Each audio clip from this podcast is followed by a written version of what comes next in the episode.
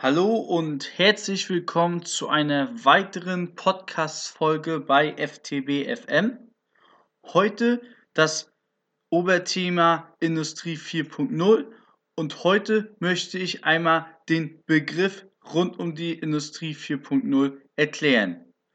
Die Industrie 4.0, dabei steht die 4 für die vierte industrielle Revolution das bedeutet, die erste war ja die Mechanisierung, die zweite war die Massenproduktion. Da denken Sie bitte an Ford mit dem Model T.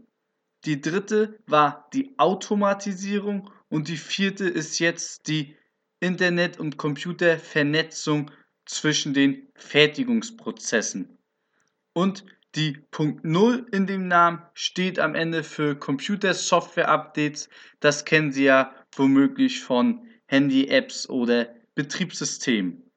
Also, Kernpunkt ist hier die Machine-to-Machine-Kommunikation, also dass die Maschinen sich untereinander sozusagen unterhalten und sich Anweisungen geben können.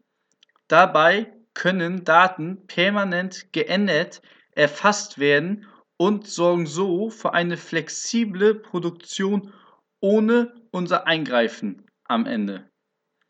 Und was hier auch wichtig ist, dass eine Vernetzung nicht nur intern besteht, sondern auch extern zwischen Lieferanten und Kunden.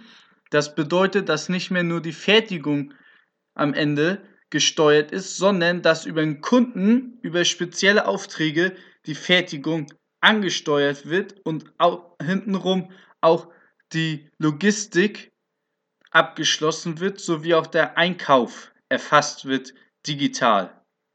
So, und da sind wir auch schon wieder beim nächsten Punkt, dass über Datenströme, Stichwort Big Data, die Kundenservices besser erfasst werden können, Kundenfragen und somit die Produktentwicklung besser vorangetrieben werden kann.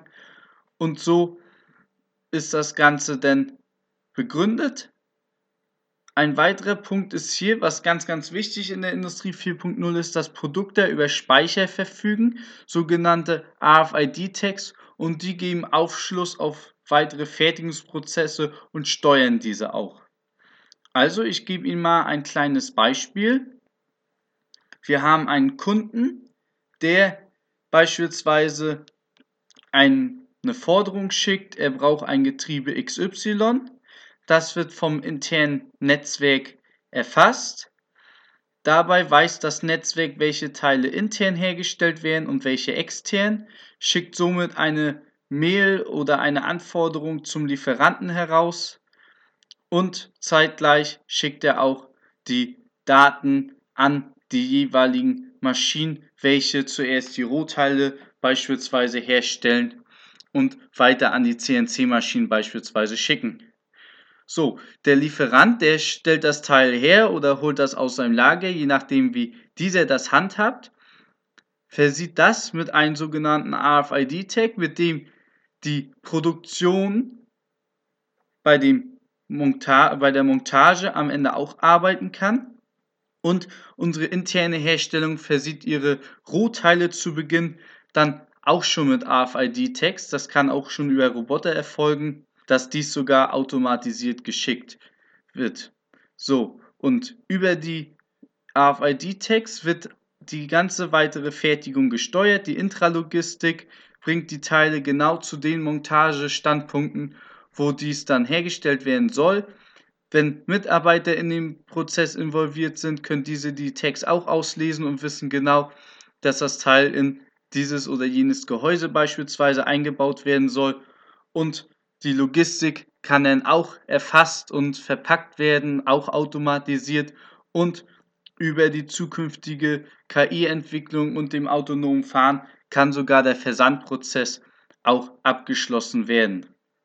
An dieser Stelle sei nochmal zu erwähnen, dass man von einer Lagerhaltung wegkommen möchte. Das bedeutet einfach, dass wir nur noch eine Bedarfsfertigung machen wir produzieren nur noch Teile, die tatsächlich schon bestellt wurden oder in Auftrag gegeben wurden. Somit vermeiden wir Lagerkosten und dadurch entwickelt sich natürlich das Outsourcing immer weiterhin, weil einfach die Maschinen trotzdem ihre Auslastung brauchen, beziehungsweise die Kapazitäten, damit diese auch wirtschaftlich arbeiten können. Und dadurch spielen Faktoren wie Just-in-Time-Produktion eine wichtige Rolle. Ja, ich hoffe einfach, ich konnte mit diesem Podcast ein wenig aufräumen über dieses Thema. Wenn es Ihnen gefallen hat, dann hinterlassen Sie doch bitte eine Bewertung auf iTunes. Und ich würde mich freuen, wenn wir uns im nächsten Mal oder beim nächsten Mal wieder hören. Bis dahin wünsche ich Ihnen alles Gute, viel Gelingen. Ciao.